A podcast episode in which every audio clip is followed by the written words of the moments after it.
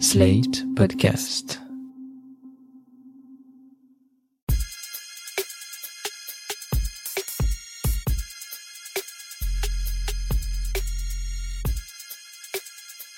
Salut chers auditeurs, salut chères auditrices, bienvenue dans Sans Algo, le podcast qui vous en fait découvrir d'autres. Je suis Mathilde Mélin, journaliste pour Slate.fr et auditrice professionnelle de podcasts. Que faisiez-vous de vos week-ends, vous, en 2012 et 2013 Vous ne vous en souvenez pas? Augustin, lui, il ne risque pas d'oublier.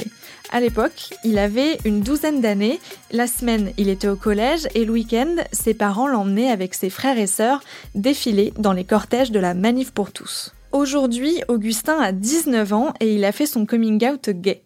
Il se désigne comme un rescapé de la manif pour tous, et c'est pour ça qu'il s'est porté volontaire pour être l'objet du documentaire dont je vous parle aujourd'hui. Ça s'appelle Au nom du Fils, et c'est la troisième saison du podcast Queer, Q-U-O-U-I-R, signé Rosanne Le Carboulec pour Nouvelles Écoutes. Une troisième saison et un nouveau format finit les séries d'entretiens sur un thème. Cette fois, Queer propose un documentaire en six épisodes qui suit un seul et même personnage, Augustin, et sa famille avec qui il échange sur le thème de la manif pour tous et de l'homophobie. Et ce qui est un peu particulier, c'est que dès le début, on comprend que le podcast est un élément moteur dans la famille d'Augustin. Ouais, du coup, là, tu vas, euh, tu vas à Lille Oui. pendant une semaine. Ouais. Donc, ta mère, tu lui as pas reparlé pour l'instant trop du podcast, euh, tout ça? Si, on en a reparlé un peu, et c'est ce qui avait déclenché notre plus récente dispute. C'était que euh, elle m'avait expliqué, et ma plus grande sœur Charlotte aussi, qu'elle voulait pas que ce podcast nous divise, et qu'on avait beau être différents, on devait rester une famille, et ça devait pas nous diviser. Moi, j'ai dit, bon, euh, pour le moment, euh, on est différents et divisés, parce qu'on n'arrive pas à communiquer. Et donc le podcast est le parfait prétexte pour communiquer et pour lancer des discussions et pour qu'on puisse euh, entendre tous nos idées. Et c'est à peu près euh, là où on en est resté. Après on s'est embrouillé, mais euh, avant je leur ai dit que quand même c'était une bonne occasion de parler ensemble de certaines choses qui en plus serviraient à d'autres qui se reconnaîtront un petit peu dans l'histoire. Ça ouvre un dialogue. Est-ce que t'appréhendes, toi, ça ou pas? D'ouvrir un dialogue avec ma famille? Ouais. Euh... Non. Euh, si. Oui, si. Ça, c'est la toute première scène du podcast. On comprend tout de suite que Queer ne va pas se contenter d'enregistrer le réel, comme la plupart des documentaires le font, mais qu'il va créer le réel, provoquer des conversations qu'Augustin et sa famille n'auraient pas eues autrement. Dès le premier épisode, on apprend qu'Augustin a grandi dans une famille nombreuse, cinq enfants tout de même, et surtout très catholique. C'était le petit dernier, alors quand les parents ont décidé d'aller manifester pour défendre leur modèle familial, un papa, une maman, tout ça, tout ça, Augustin n'a pas moufté. À l'époque, il admet qu'il était même d'accord avec ça. D'accord comme on peut l'être à 12 ans, sans bien comprendre les enjeux parce qu'on fait une confiance aveugle à ses parents, quoi. Bref, toute la petite famille allait aux marches organisées par la Manif pour tous en n'ayant absolument pas conscience de porter un discours homophobe. En tout cas, c'est ce que disent aujourd'hui la mère et les sœurs d'Augustin. Il n'y avait aucun slogan homophobe. Les slogans, c'était un papa, une maman. Bah, euh, sauf- public, Il y avait Ouais, des slogans. Oui, Ouais, alors quand on les croisait après- dans la rue, euh, on n'était pas. euh, Enfin, c'était pas. euh, c'est pas l'amour fou. Enfin, vous dites que c'est un, un mouvement non violent. Et certes, dans les propos, enfin, en tout cas, il n'y avait pas d'insultes homophobes, euh, ou rarement dans les manifestations. Euh, mais de fait, en fait, les revendications que la manif pour tous portait étaient violentes à l'égard d'une certaine euh, partie de la population. Est-ce que vous comprenez ça aujourd'hui? Euh, Est-ce que vous comprenez que ça puisse avoir fait du mal à beaucoup de personnes? Alors oui, moi je comprends effectivement que ce qu'on portait, euh, sans forcément euh, voilà l'avoir euh, envisagé avant, ait pu faire du mal aux gens qui se sentaient visés certainement par euh, bah, les slogans de la manif, euh, le, le- le combat de la manif. Ce qui a fait du mal, je pense, c'est la division, parce que finalement, la société était divisée autour de ce truc. Et, et moi, ce que je trouve très très très dommage, euh, c'est que à aucun moment il y a eu des vrais, un vrai débat ouvert autour de cette de, de cette thématique. Et Mais mais il y, a eu- il y a eu quand même tous ces débats euh, avant le vote de la loi. Des discussions comme celle-ci, au nom du Fils, en comportent plusieurs autour de différents thèmes, comme le rapport à la pratique religieuse, à l'Église, à la masculinité ou au modèle familial. D'ailleurs, on découvre assez rapidement que celui défendu par la famille très d'Augustin, bah, leur propre famille en a souffert. Sans tout vous dévoiler, je vous préviens juste que le père a exercé plusieurs formes de violence au sein de son foyer. Tout ça s'est soldé par un divorce et une rancœur bien ancrée chez les enfants. Le père n'intervient d'ailleurs pas du tout dans le podcast. Ce documentaire est intéressant parce que c'est un double portrait, celui d'Augustin et celui des membres de la Manif pour tous qui sont incarnés par sa propre famille. Si on est auditeur d'un podcast qui s'appelle Queer, qui donne la parole à des personnes LGBT, a priori, on n'a pas très envie d'écouter les arguments des anti-mariages pour tous. Mais le documentaire rend tout ça audible grâce à son double point de vue. Déjà, la journaliste recadre pas mal le débat en apportant des faits et des chiffres comme on l'a entendu dans l'extrait précédent. Mais surtout, elle s'arrange toujours pour que les experts et expertes qui doivent éclairer tel ou tel point le fassent juste après que les sœurs et la mère d'Augustin aient développé leur opinion sur ce sujet. Bah, c'est vrai que peut-être euh, c'est, de la naïveté. Isabelle, la mère d'Augustin. Je ne sais pas du tout, mais j'avais pas du tout conscience d'être là contre des droits faits euh, offerts à des gens. Pas du tout. Euh, moi, je, ne manifestais pas contre, je manifestais pour. Et c'est, vrai. alors, c'est, certainement une, grande naïveté de ma part, et je suis un peu dans le monde. de la mauvaise foi. Hein, je suis un, je pense pas, non.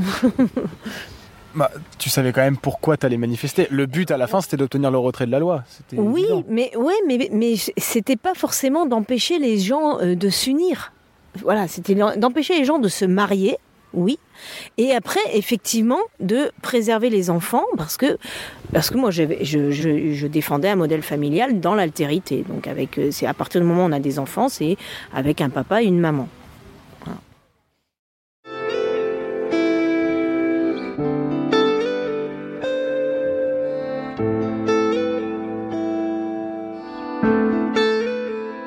Je suis Alain Ducousseau-Lacaze, je suis professeur de psychopathologie clinique à l'Université de Poitiers. Je suis psychanalyste par ailleurs. Et ça fait euh, une bonne quinzaine d'années que je travaille sur euh, l'homoparentalité.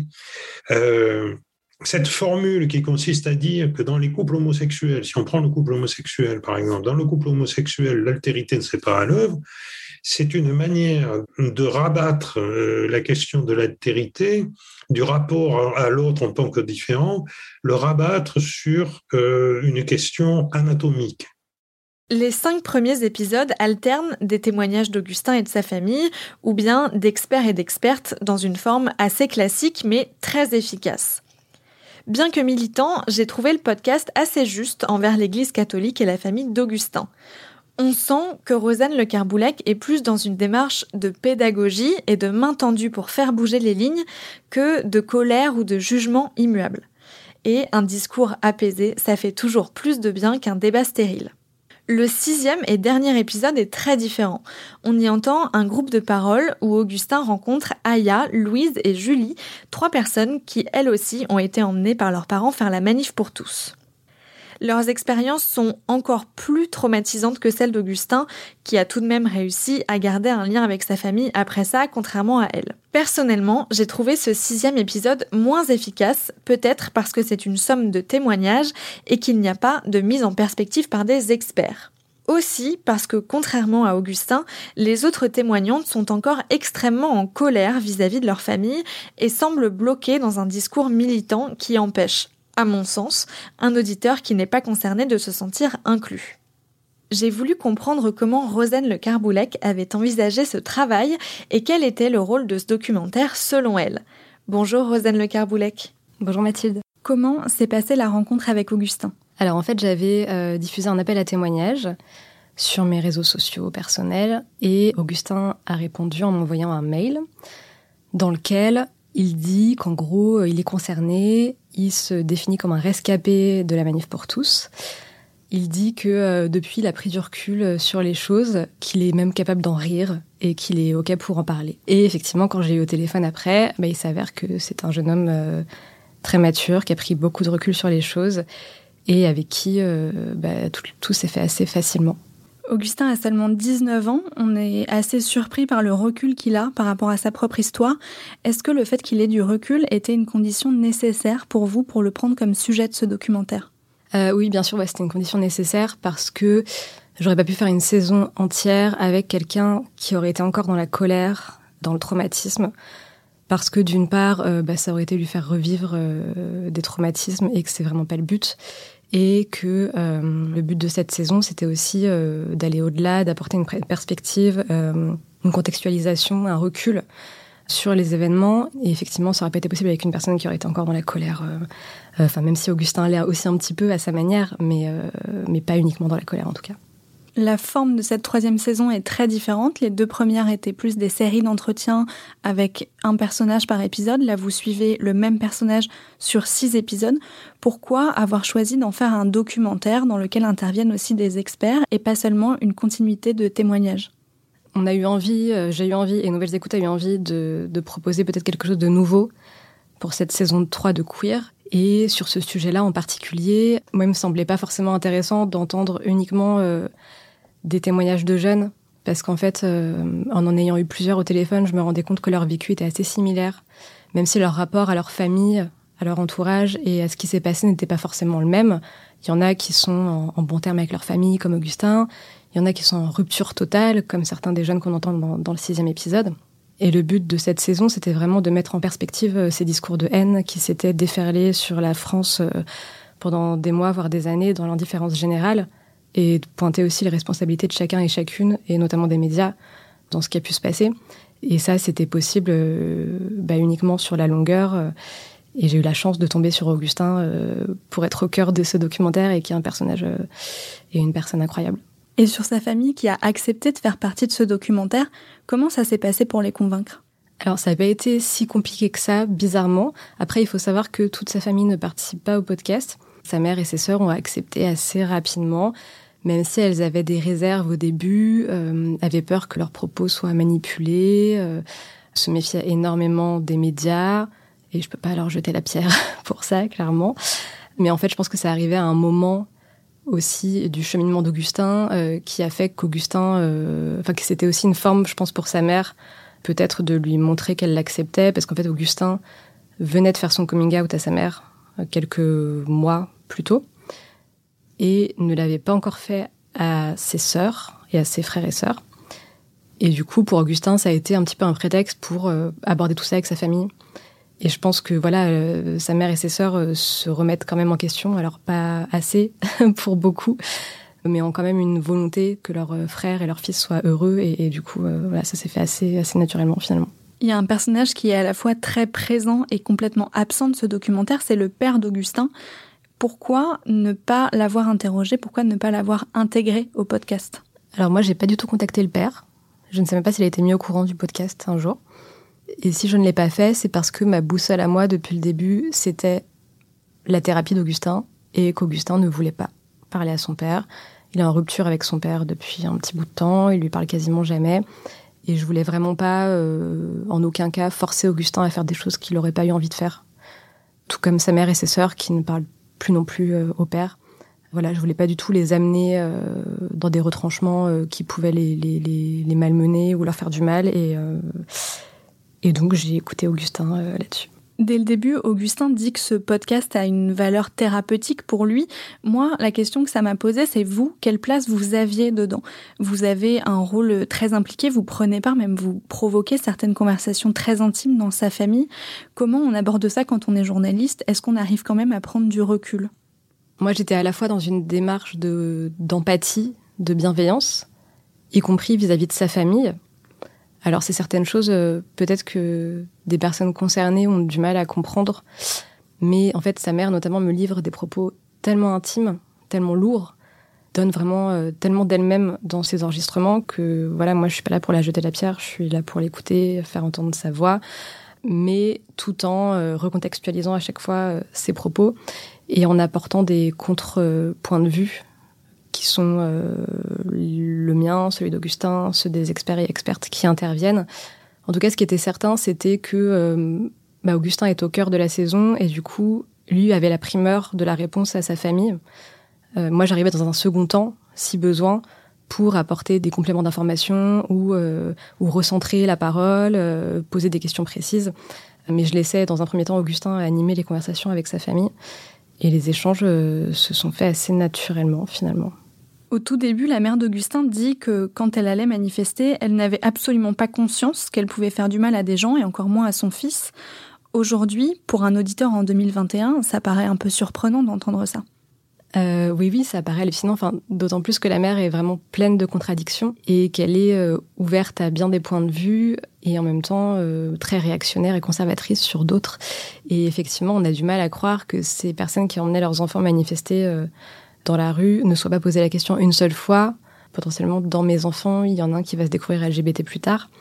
Et puis, effectivement, tout ce discours assez naïf, mais qui est aussi enfin représentatif du, déni de ces personnes sur le fait que euh, elles allaient manifester pour et pas contre.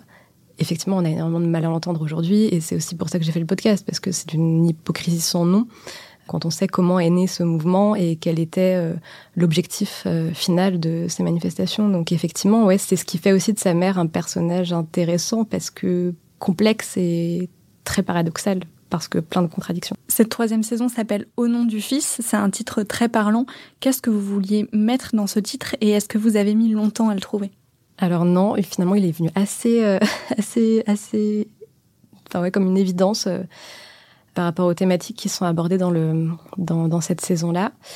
Et qu'est-ce que j'ai voulu raconter? Bah, Je l'explique un petit peu dans le prologue. Euh, je trouve que le titre résume bien mes intentions et les intentions que je mets dans, dans ce podcast qui s'adresse avant tout aux enfants queer, en référence au texte de Paul B. Preciado, un philosophe trans, qui avait écrit un, magnifique article qui a été paru dans Libération euh, à la base, qui s'appelait Qui défend l'enfant queer, où il parlait justement de ces manifestations et de la probabilité qu'il y ait des enfants LGBT parmi ces jeunes, euh, voire ces bébés qui étaient dans les rangs de la manif pour tous à l'époque. Donc oui, au nom du fils, euh, ça me paraissait être une évidence parce que parce que c'est la parole de ces enfants euh, que j'ai voulu euh, mettre en avant aujourd'hui. Augustin conclut le documentaire en disant que pour lui, l'engagement est nécessaire quand on a vécu un tel rejet de la part de sa famille. Est-ce que ça fait aussi partie du discours que vous avez envie de porter avec ce podcast? Je sais pas parce que loin de moi l'idée de faire de ce documentaire une injonction à l'engagement. Chacun et chacune euh, fait ce dont il a envie et ce dont il se sent capable. Euh, mais après, effectivement, le constat qui est fait, c'est que la plupart des jeunes que j'ai rencontrés, que j'ai eu au téléphone, aujourd'hui euh, essaient de réparer un petit peu euh, leurs blessures et, et ses participations à la manif pour tous en s'engageant dans des causes qui vont à, à, à l'inverse exact des raisons pour lesquelles ils ont manifesté à l'époque. Et je crois qu'Augustin, euh, je sais pas s'il le dit dans, dans, le documentaire, mais il me disait souvent, voilà, enfin moi j'estime que ce sera réparé quand euh, euh, fait dix fois plus de manifs euh, que de manifs pour tous, enfin de manifs pour les droits des personnes LGBT. Et donc effectivement, ça semble être un, cheminement, en tout cas que prennent beaucoup de ces jeunes-là aujourd'hui. Qu'est-ce qu'il reste aujourd'hui, presque dix ans plus tard, de la manif pour tous? Bah, il reste, il reste des traces, bon, clairement indélébiles sur les personnes LGBT, sur la société aussi, je pense, dans son ensemble. Je pense que ça a été euh, qu'on a, on a pu en tirer et on peut en tirer encore de nombreux enseignements, notamment médiatiques.